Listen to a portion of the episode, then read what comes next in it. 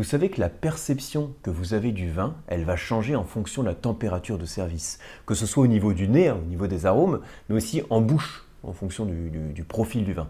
Si je fais varier la température de service, hein, de plutôt froid, euh, voire très froid, jusqu'à une température plus chambrée, vous n'allez pas percevoir le vin de la même manière. Je vous donne un exemple très simple.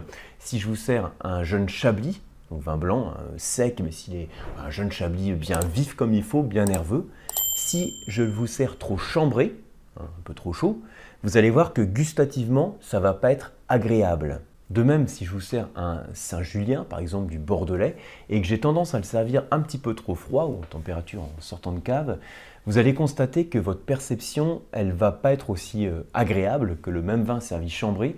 Il va vous paraître un petit peu plus amer éventuellement. Donc il y a une différence gustative. Ça veut même dire qu'on peut faire en sorte qu'un vin que vous servez soit mieux adapté à un plat donné en fonction de la température de service que vous choisissez pour ce vin. J'en ai parlé dans d'autres vidéos, hein. je, compte aussi vous en reparler prochainement, donc pour ne pas louper la vidéo, abonnez-vous si ce n'est pas encore fait. Ce sur quoi je veux insister ici, c'est plutôt les, températures hein, idéales pour bien apprécier le vin. Ça fait partie un peu quand même des bases hein, pour tout dégustateur, mais suite aux questions reçues, j'ai voulu vous faire cette petite vidéo un petit peu plus spécifique. Alors, on va reprendre notre verre de vin et on va se dire, qu'est-ce qui change dans le vin quand je fais varier sa température de service? Quels sont les différents critères hein, qui, vont changer? En fait, vous avez exactement quatre facteurs qui vont être influencés par la température de service. Vous avez d'abord la perception de l'acidité du vin, la perception de l'alcool. Alors je pourrais dire l'alcool, la douceur, hein, parce que je vais parler de l'alcool, mais aussi du sucre. La perception des tanins.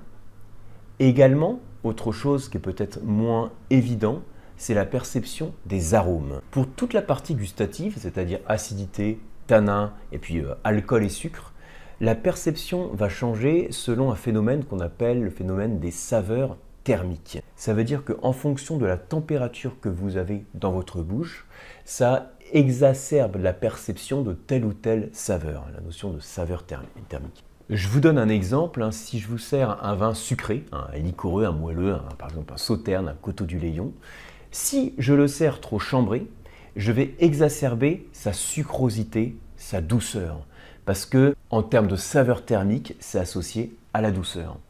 Donc, ça ne serait pas un bon calcul de le servir trop chambré parce qu'il va vous paraître trop lourd si on exacerbe son sucre.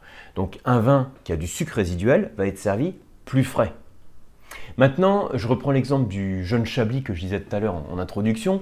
Euh, si je le sers trop chambré, gustativement, ça va être désagréable parce que cette acidité caractéristique de ce jeune vin blanc, qui, est, vif, un vin blanc euh, climat septentrional, bien vif, bien nerveux comme il faut, il faut euh, le marier au froid parce que gustativement, l'acidité se marie au froid. Donc là, j'ai parlé du sucre, de l'acidité. Qu'est-ce qu'on peut dire sur les tanins D'après vous, comment ça se marie à, la température, les tanins? Eh bien, euh, quand on déguste un tanin qui est trop froid, ça a tendance à exacerber une saveur qui est l'amertume. Alors, je précise une petite parenthèse, je ne veux pas dire par là que tous les tanins sont amers. Au contraire, hein, des tanins mûrs ne, présenter d'amertume. Mais le fait de les servir froids fait ressortir cette sensation d'amertume et donc gustativement, c'est pas terrible, c'est pas agréable. Donc quand vous avez un vin très tannique, ne le servez pas frais parce que s'il est servi trop frais, ça fait ressortir une certaine amertume et donc c'est austère. Il faut le servir plus chambré. Donc là, je vous présente simplement le lien entre les saveurs du vin, ces sensations gustatives si vous voulez, et la température, comment ça joue dessus?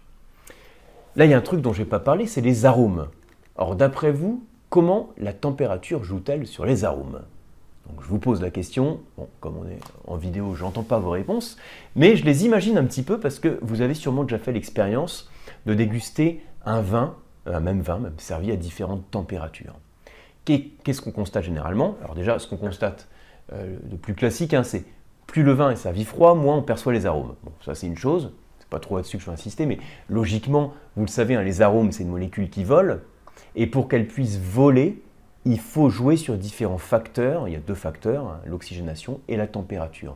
Donc quand j'augmente la température de service, je favorise la diffusion des arômes. Si le vin est glacé, ça empêche les arômes de se diffuser. Hein, si vous ouvrez votre frigo et vous prenez le, plat que vous avez cuisiné la veille, si vous le sentez, alors il y aura quelques arômes, hein, mais euh, beaucoup moins que si le même plat était réchauffé. Parce que si vous réchauffez ce plat, ça permet la libération des arômes.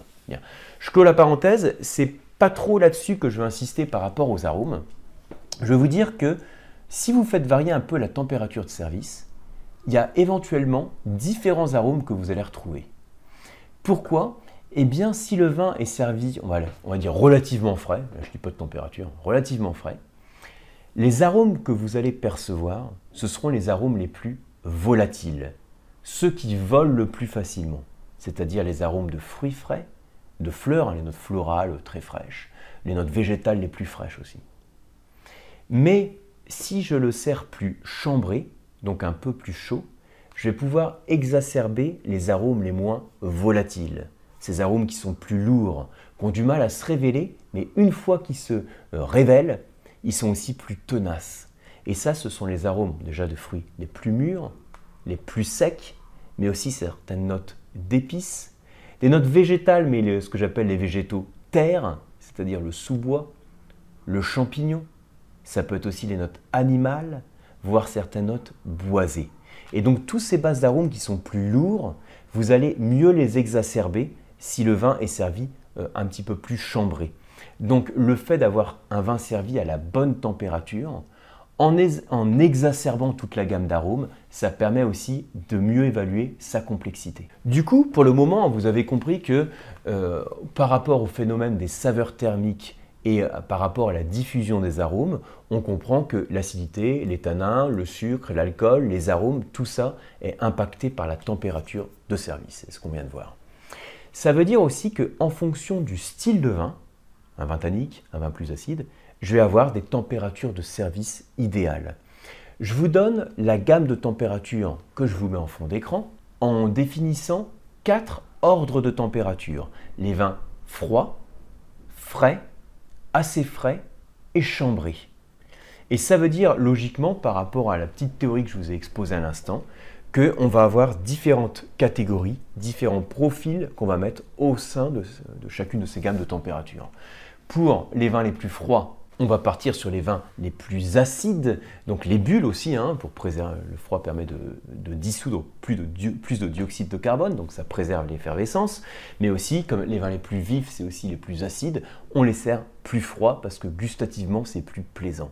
Dès que le blanc est un petit peu plus corsé, qu'il a plus de rondeur, je vous invite à augmenter un petit peu la température de service pour passer sur du frais. on ne passe pas non plus sur du chambré, hein, mais on augmente un petit peu la température de service. C'est ici aussi qu'on va servir les vins sucrés.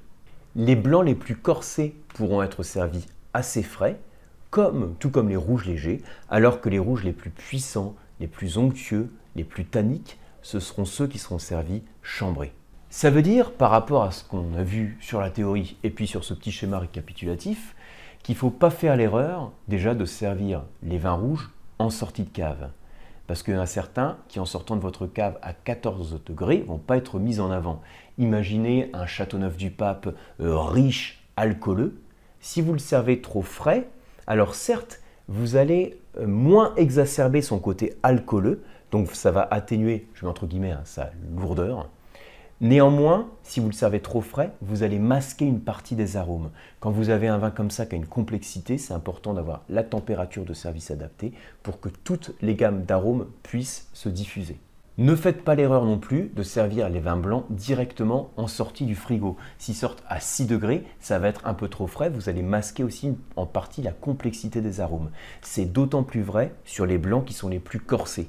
Vous avez tendance, logiquement, c'est comme ça qu'on procède, à mettre les vins blancs les plus corsés peut-être au réfrigérateur avant de les servir, mais dans ce cas-là, il faut les laisser monter en température parce que le vin blanc le plus corsé, le plus complexe qui va être servi à 6-7 degrés, vous allez perdre une partie de la dégustation, masquer une partie des arômes et masquer en partie sa rondeur qui contribue aussi à son corps. Ne faites pas l'erreur aussi par exemple de servir un jeune chinon, donc vin de la Loire trop frais, sous prétexte que c'est un vin de la Loire, donc un rouge septentrional sur lequel on attend de la fraîcheur. Certes, c'est un vin qui a de l'acidité, mais dans l'exemple que je vous donne, c'est un vin aussi qui a une vraie structure tannique. Donc si on le sert trop froid, on exacerbe l'amertume. Donc voilà pour tous ces petits repères. Donc en pratique, gardez ce petit schéma sous les yeux. Vous l'avez aussi dans votre kit du dégustateur que vous pouvez télécharger. C'est le premier lien qui est en description de cette vidéo.